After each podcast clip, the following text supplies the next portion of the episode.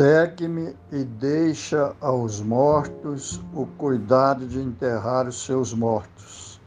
Palavras de Jesus no Evangelho de Mateus, capítulo 8, versículo 22. O Espírito Emmanuel interpreta essas palavras de Jesus dizendo o seguinte: Jesus não recomendou ao aprendiz deixasse aos cadáveres o cuidado de enterrar os cadáveres, e sim conferisse ou concedesse aos mortos o cuidado de enterrar os seus mortos. Há, em verdade, grande diferença. O cadáver é carne sem vida, enquanto que um morto é alguém que se ausentou ou fugiu da vida.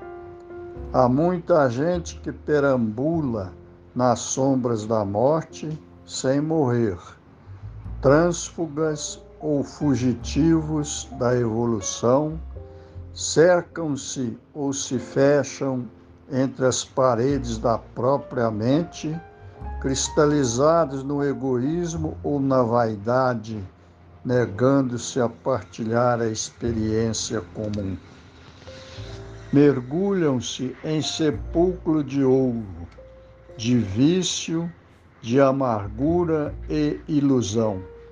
Se vitimados pela tentação da riqueza, moram em túmulos de cifrões. Se derrotados pelos hábitos perniciosos, encarceram-se em grades de sombra se prostrados ou caídos pelo desalento, dormem no pranto do, da bancarrota, da derrota moral.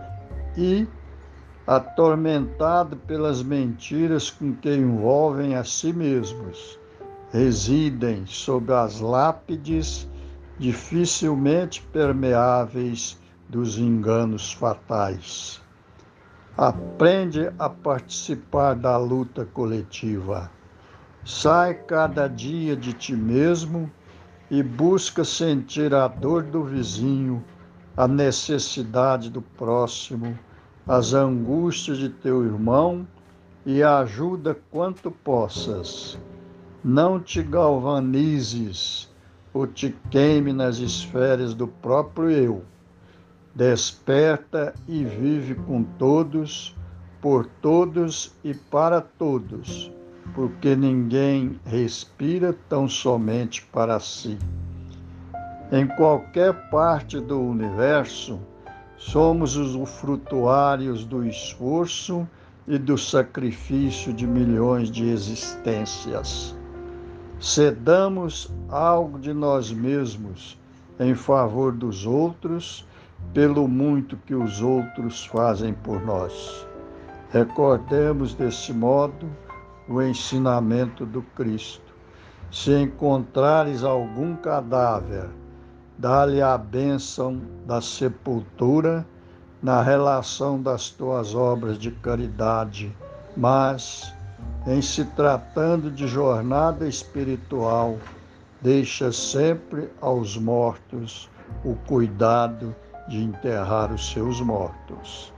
Do capítulo 143, Acorda e Ajuda, do livro Fonte Viva, de autoria do Espírito Emmanuel e psicografia de Francisco Cândido Xavier.